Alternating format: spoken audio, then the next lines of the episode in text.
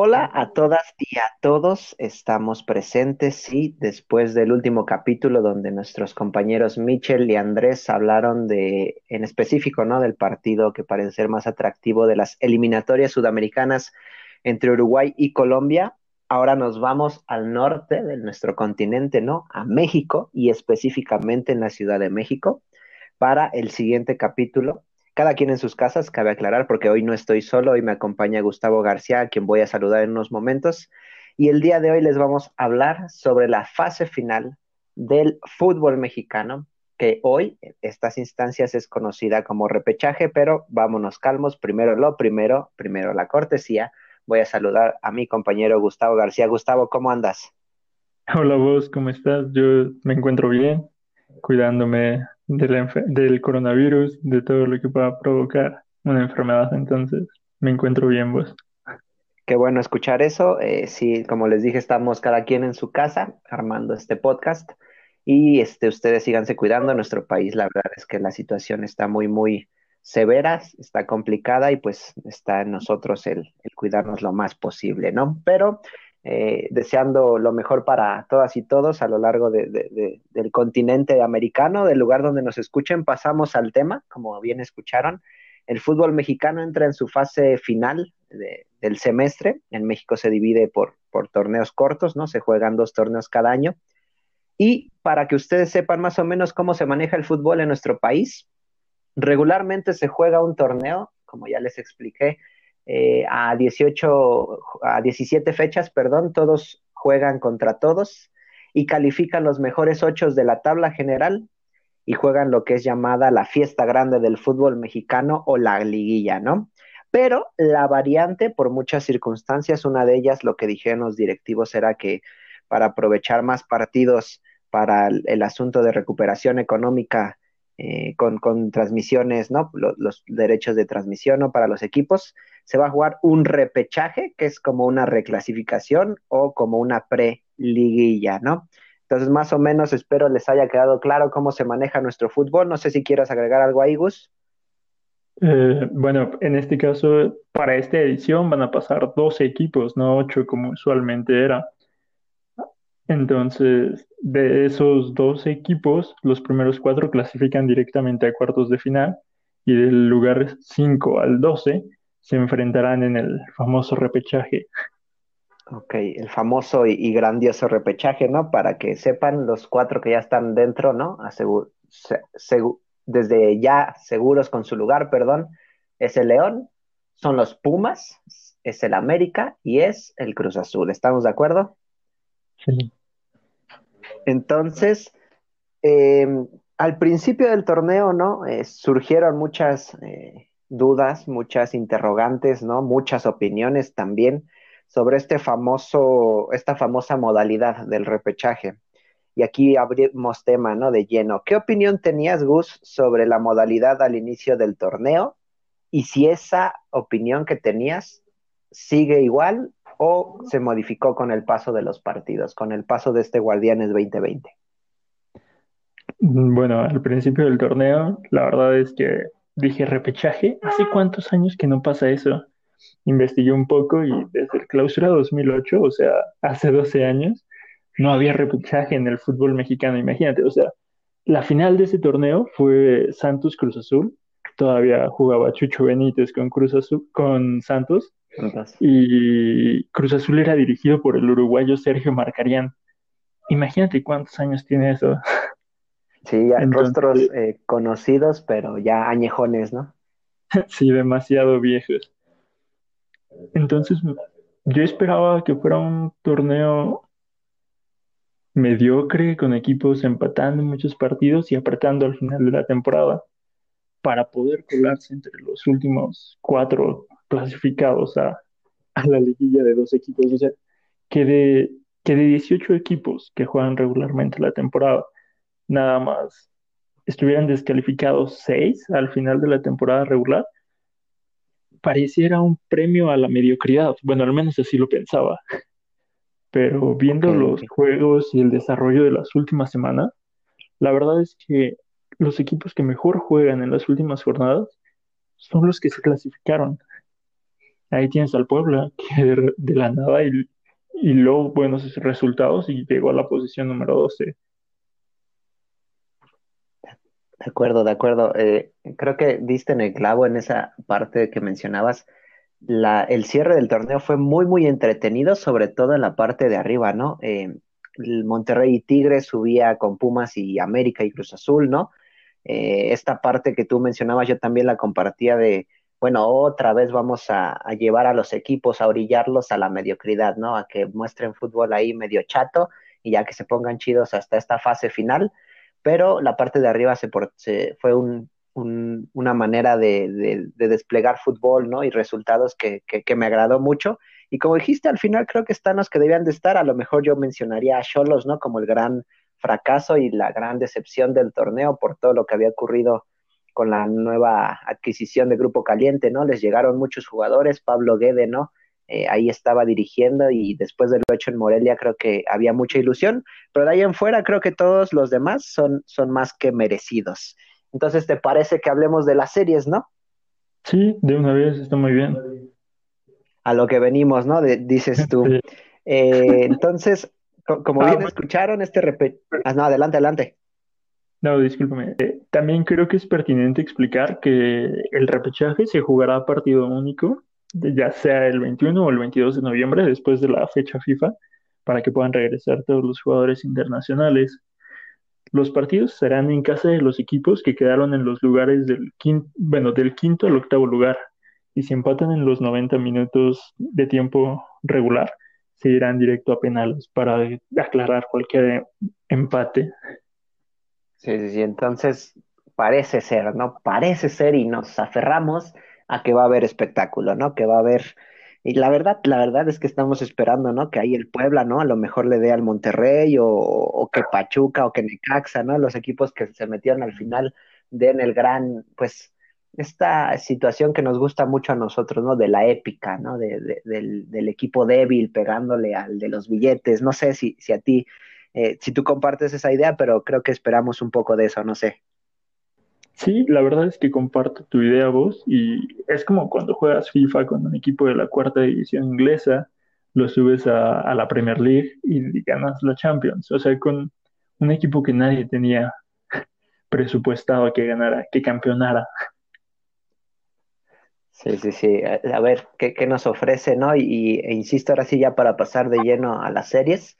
La primera es del quinto lugar contra el último que se metió, que es el decimosegundo, que es Monterrey contra Puebla. ¿Qué tienes que decir de esta serie o de estos equipos para esta eliminatoria directa a un partido, como bien dijiste?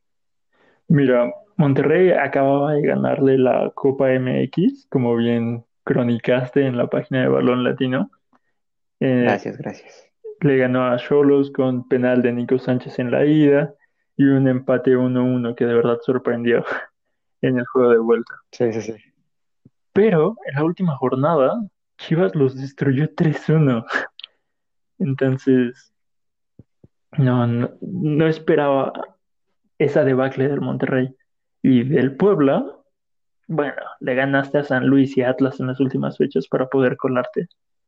Va a ser muy diferente jugarle al Monterrey que al Atlas o al San Luis. Imagínate, en temporada regular Monterrey derrotó 3-1 a la franja.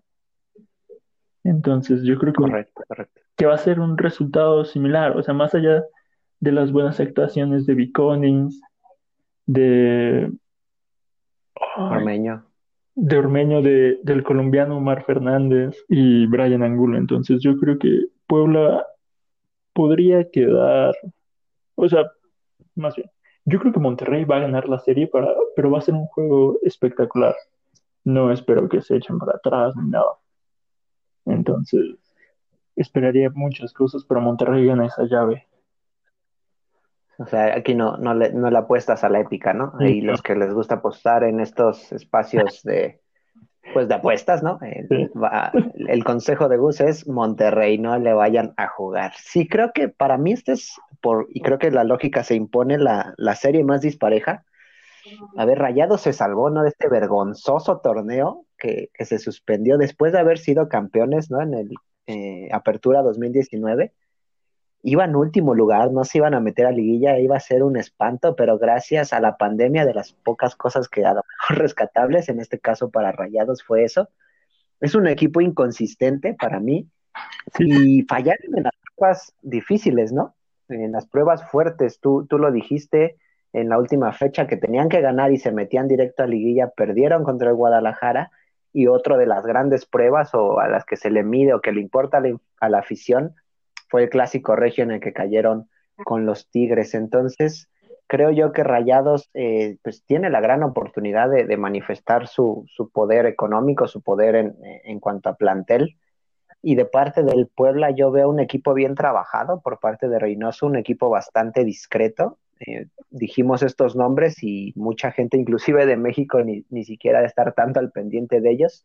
A lo mejor de Ormeño, ¿no? Un poco por, eh, el boom que tuvo en esta y Liga MX, ¿no? Cuando hubo un, poco de parón. Y a mí sí me gustaría destacar a Santi Ormeño, seis golecitos, ¿no? Un promedio bastante, eh, si comparamos con el, el, cabecita, ¿no? Que fue el campeón de goleo con 12, pues la mitad. Creo que para ser el equipo de Puebla es una, una cantidad bastante, bastante decente, pero igual que tú, yo me voy con los rayados de Monterrey y otra vez eh, aquí el fuerte, el rico, el, poderoso se va a meter a la fiesta grande del fútbol mexicano. No sé si gustes agregar algo con esta serie. No, esa serie, este, bueno, también añadir que, el, que Estefan Medina va a regresar después de perderse los últimos cuatro partidos con Monterrey después de lesionarse en la eliminatoria pasada jugando para Colombia. Sí, entonces creo que es una, una noticia más, más que, qué buena para el turco, ¿no? Que de por sí no es que le falten jugadores, ¿verdad? Pero tener a Estefan Medina, que es un, un, un, defensa plurifuncional, ¿no? Que te puede jugar tanto de lateral derecho como de central. Creo que es un jugador bastante, bastante de élite para, para nuestra liga y pues tú lo dijiste, ¿no? Se, se lesionó defendiendo la casaca de la selección colombiana, o sea, seleccionado nacional. Entonces, creo que ya quedó claro. Vamos con Rayados. Y la que sigue, es decir, el 6 contra el 11, ¿no? Que es Tigres contra Toluca. ¿Qué me puedes decir de estos dos equipos de esta serie? Pues yo creo que la defensa de Toluca es muy buena. Tienes a los argentinos Gastón Sauro y a Jonathan Maidana, quien tiene una temporada decente, bueno, para lo que se esperaba de Toluca, con un torneo irregular y todo. Su defensa era de lo más seguro. El problema era su portero. Luis García no daba garantías. Y mira, también Toluca tiene un buen delantero, Pedro Canelo, el, el argentino consiguió seis dianas durante el torneo regular, pero creo que es algo muy importante para contrastar.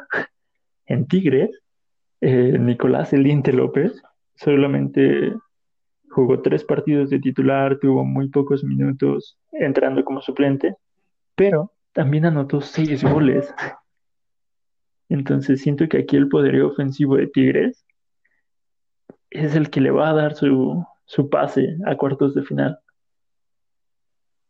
Marca una diferencia, ¿no? Sí, todos. O sea, tienes a Iñak, que es garantía, y a Diente López, a Leo Fernández dando asistencias, armando juego, a Guido Pizarro en la contención junto a Carioca, está muy bien armado Tigres. Y aunque en temporada regular Toluca le haya ganado 3-2 a Tigres, no creo.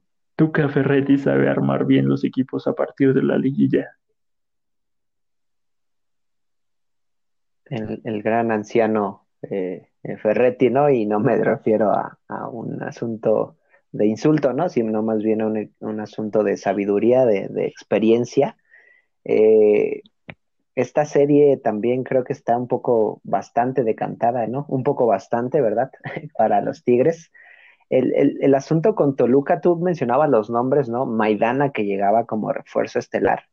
Pero al principio, el, primer técnico, porque Toluca cambió de técnico en el torneo, el Chepo batalló mucho con la defensa y, y creo que, que, ha logrado ajustar eso. Y como bien dijiste, uno de los problemas también ahí con Toluca es Luis García que es un portero que recibió la gran oportunidad tras el traspaso de Alfredo Talavera, ¿no? El, portero de la selección mexicana.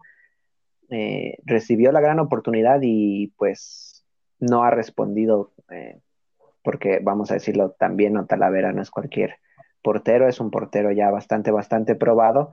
Y pues Toluca ha sido muy irregular, ¿no? Encuentran, por ejemplo, en Zambuesa ya naturalizado mexicano a su mejor jugador, pero pues también Zambuesa no puede hacer todo, ¿no? Si ni Messi puede hacer todo, imagínate el, pobre Zambuesa.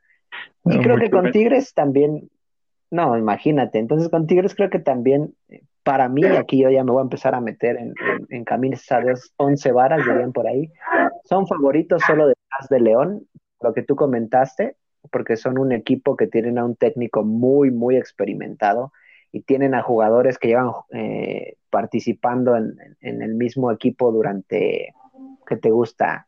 10, 7, 8 años, ¿no? La, base sigue ahí, hace 5, no sé, a lo mejor estoy exagerando un poco en los años, pero es un equipo que ya se conoce a la perfección.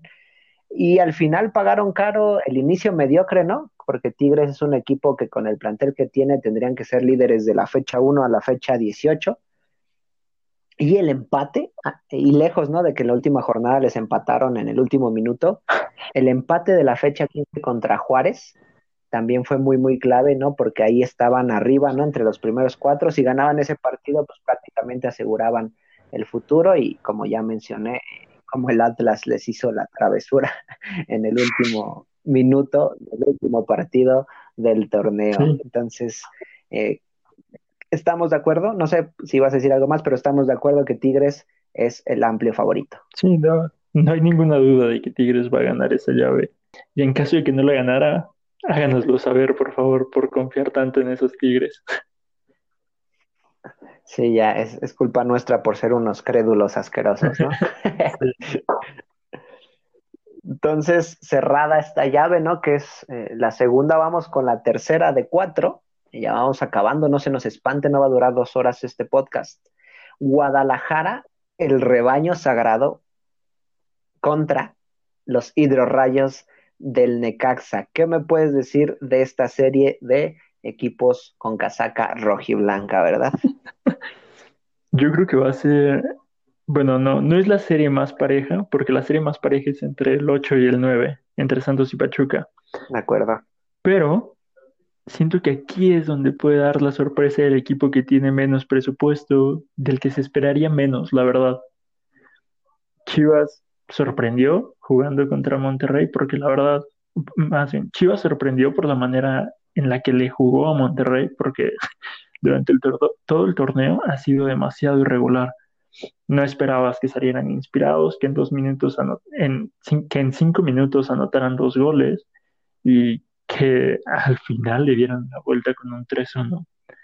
Eh, y Necaxa es un equipo bien trabajado, compacto como el Puebla, pero que en Lucas Pacerini, que es ex de Quilmes y que pertenece a Cruz Azul, ha encontrado un buen goleador para lo poco, para las pocas oportunidades que tiene.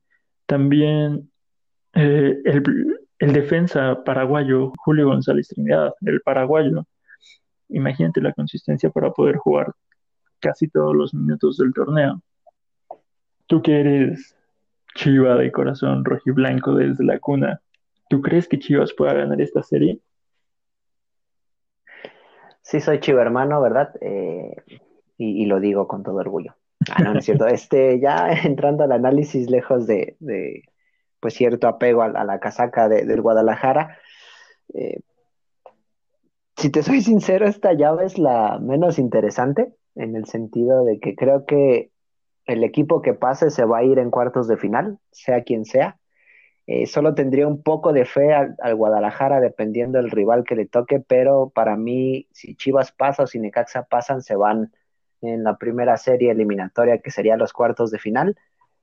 Eh, el Guadalajara se metió, ¿no? Entre los primeros ocho, aunque para esta ocasión no vale tanto, pero llevaba cinco torneos, sin contar el que se suspendió por la pandemia, sin meterse a liguilla. Eh, al final, eso va a valer un sorbete si el Guadalajara no eh, confirma su, su torneo decente, ¿no? Al meterse a los cuartos de final.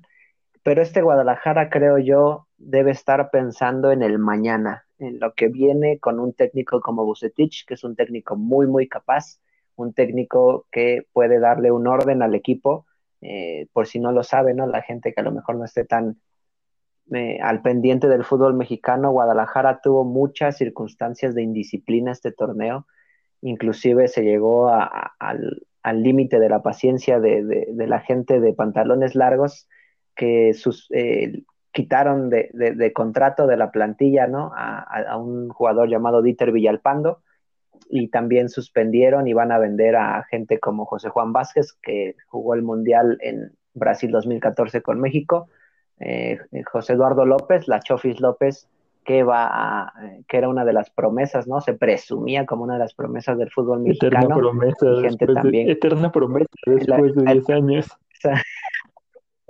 Pero, pues, no sé si los medios en general o la afición o equivocadamente puede ser, ¿no?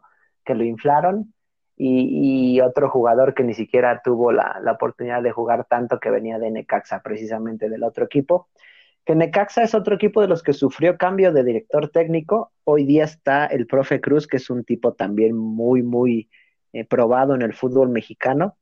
Eh, se metió en la última repesca, pero si tú checas su plantel, ¿no? Ah, tú hablaste ahorita de, del defensa paraguayo, de, de Pacerini, que son personas que llegaron como a ayudar al equipo y que sirvieron como refuerzos. Pues hay, hay más gente como David Cabrera y Jair Pereira, ¿no? Dos mexicanos que pues ya son eh, bastante mayores en cuanto a edad, ¿no? El pobre Jair Pereira a cada rato se termina lesionando y otros podría ser, ¿no? Maxi Salas o el chileno Juan Delgado, que podrían aportar a que el Necaxa, pues no sé si daría la sorpresa, ¿no? A lo mejor sí, porque se, metieron debajo de Guadalajara, pero tampoco es que, que Chivas tenga un poderío impresionante como lo que vinimos hablando con Monterrey o con Tigres. No sé si tú gustes agregar algo en este sentido. No, pues estoy muy de acuerdo. O sea, siento que pase lo que pase, cualquiera de estos dos equipos va a ser eliminado, o sea, por Cruz Azul, Pumas, América, León, el que le toque. O sea, cualquiera de ellos dos, cualquiera de estos dos equipos no pasa más allá de cuartos. Entonces, hoy venimos conectados, gente, háganos caso, la buena vibra se siente en el ambiente, apuesten a los equipos que les estamos diciendo para que se hagan millonarios, ¿verdad? Ojalá, ojalá. Eh, dejando de lado mis tonterías, pasamos ya a la última serie de repechaje, que es entre Santos Laguna y los Tuzos del Pachuca. Como bien decías, la serie más pareja, y no solo porque se metieron como el 8 y el 9, sino porque realmente son dos equipos que eh, mostraron cosas interesantes, eh, detrás por supuesto de los que sí se metieron entre los primeros cuatro, pero creo que son dos equipos que podríamos destacar muchas, muchas cosas. Entonces te, cedo la palabra para que empieces abriendo el tema. Sí, mira, me gustaría empezar hablando de Santos. Santos tiene el poder charrúa, ¿sabes? Con Gorriarán y con Rivero. Gorriarán es de los mejores pivotes del fútbol mexicano la consistencia que le da al medio campo lagunero es una que de verdad no se había visto en años en ese equipo. Parecía, o sea, hace cuántos años que Santos no podía luchar por nada, vos. De acuerdo. Y Rivero con pocos goles, pocas... bueno, la combinación entre Rivero y Julio Furch, puff, una delicia. O sea, ¿cuándo has visto a dos delanteros de ese tamaño jugando como ellos juegan? Sí, sí, sí, de acuerdo. Es, es una temática interesante esa. Sí, demasiado. Entonces, yo creo que este, este juego, a pesar de que en temporada regular quedaron empatados a un gol, creo que podría darnos un festival de goles. O sea, del otro lado, con Pachuca, tienes a Felipe Pardo, al chileno, ah, bueno, al colombiano Felipe Pardo, al chileno Víctor Dávila, al argentino Ismael Sosa, que ya ha demostrado su talento con Pumas y con Tigres. Entonces siento que puede ser, si es la más pareja, va a ser la más espectacular del repechaje de la Liga MX, del Guardianes 2020. Totalmente de acuerdo. Eh, venimos conectadísimos hoy y no me va a cansar de decirlo hasta que se acabe este podcast, ¿no? Este nuevo capítulo del podcast de Balón Latino. Eh, Santos es un equipo que a mí siempre me ha agradado, si te soy sincero. Eh, tú mencionabas al principio del podcast, ¿no? Cuando toda, eh, la última vez que hubo repechaje en México a una figura, no solo del fútbol mexicano, sino también del fútbol ecuatoriano, perdón, como Cristian El Chucho Benítez, un tipo fantástico, ¿no? Que rompió en Santos, después ahí estuvo con América. Santos es un equipo muy agradable para la afición, ¿no? Eh, en estos últimos torneos eh, les ha costado un poco, específicamente para esta temporada perdieron al inicio por una rotura de ligamentos a Brian Lozano, ¿no? Que era su hombre emblema en el ataque, que estaba teniendo unos torneos anteriores muy, muy buenos con la dirección de Guillermo Almada, como tú también lo mencionaste, Gorriarán ha sido un, tipo base para este Santos. Y también sufrió la, salida de, jugadores mexicanos que se fueron a Europa, ¿no? Laterales que estaban teniendo convocatorias inclusive con la selección. Entonces Santos sufrió bastante. Santos fue un equipo que tuvo muchas complicaciones para este Guardianes 2020 y fueron increciendo, ¿no? Fueron de menos a más y hoy es uno de los equipos que mejor llega para este repechaje, inclusive de los mejores equipos que llega, por ejemplo, Cruz Azul no ha llegado también, ¿no? El, América ahí, ahí, el Pumas al final sacó su, su, su, victoria, no estoy hablando de los primeros cuatro que ya están esperando rival, pero Santos de los del repechaje creo que es eh, uno de los favoritos y eh, yo pondría al Santos como el posible caballo negro. ¿eh? para que vayan ahí también anotándolo. Lo dije primero aquí en Balón Latino. Y del lado del Pachuca, es un equipo que durante los últimos años ha perdido un protagonismo. Y ojo, Pachuca es una institución que dentro del fútbol mexicano ha dado mucho de qué hablar, inclusive en el ámbito internacional, que se debe mucho a una gran, para mí, gestión de lo que es Jesús Martínez, ¿no? El, dueño de este club. Si nosotros recordamos con, con un equipo fantástico, ¿no? Y aquí obvio que acudimos a personajes sudamericanos como Miguel Calero, ¿no? Como eh, Andrés Chitiva, como Damián Álvarez, eh, gente que vino a hacer un, equipo de época, realmente un equipo de época, es el único equipo que mexicano que ha ganado una sudamericana y han ido ya varias veces a los mundiales de clubes, pero no pisan, por ejemplo, una final desde el 2016, ya cuatro años que sorprendieron a los Rayados en su recién estrenado eh, Gigante de Acero. Y para este torneo, por ejemplo, para la última fecha, eh, presentaron 14 casos de COVID, ¿no? Que fue algo bastante, bastante nuevo. ¿Por qué? Porque Pachuca, semana con semana o cada 15 días, no recuerdo bien cada cuándo hacen las pruebas, decía su comunicado de prensa, nosotros estamos siguiendo los protocolos y tras las pruebas realizadas hay cero casos positivos. Así, semana tras semana, uno o dos casos positivos, pero para esta última fecha tuvieron 14 casos y que sabemos que pues no se presentan los síntomas de la misma manera para todos los jugadores, ¿no? Que a lo mejor eh, ojalá se encuentren bien y se recuperen en breve, que sean asintomáticos y puedan estar en las mejores condiciones para jugar esta serie contra Santos. Entonces, como ya bien dije, Santos para mí es el caballo negro, pero mucho, mucho ojo con lo que Pachuca llegue a hacer, ¿no? Es un equipo muy, muy bien trabajado, perdón, por Paulo Pezzolano, ¿no? Su técnico. Entonces hay que, hay que prestar atención a, en este caso ya solo va a pasar uno, pero hay que prestar atención en su serie, que como también bien dijiste, creo que va a ser con, con un nivel de espectáculo muy, muy bueno para todos los amantes del fútbol eh, vistoso, ¿no? Eh, alegre, vivaracho, ¿no? Que les gusta ver goles, que les gusta ver acción. Creo que esta es la mejor opción para eso dentro de estos cuatro partidos de repechaje. No sé si gustes agregar algo acá. Eso está bien. Yo creo que abarcamos suficiente.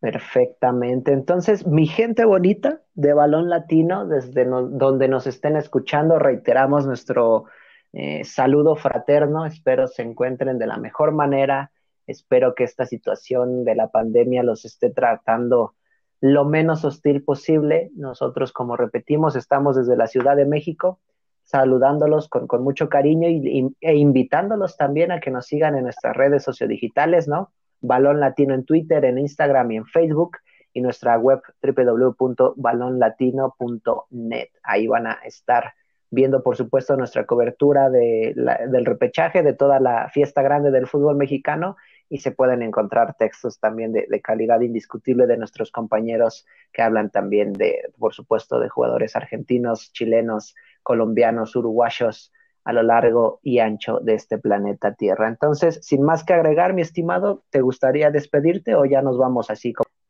Sí, pues me gustaría despedirme de, de quienes nos escuchan, de quienes se tomaron el tiempo para, para ser parte de este podcast, porque créeme, esto no, no podría ser sin las personas que ponen atención al mismo.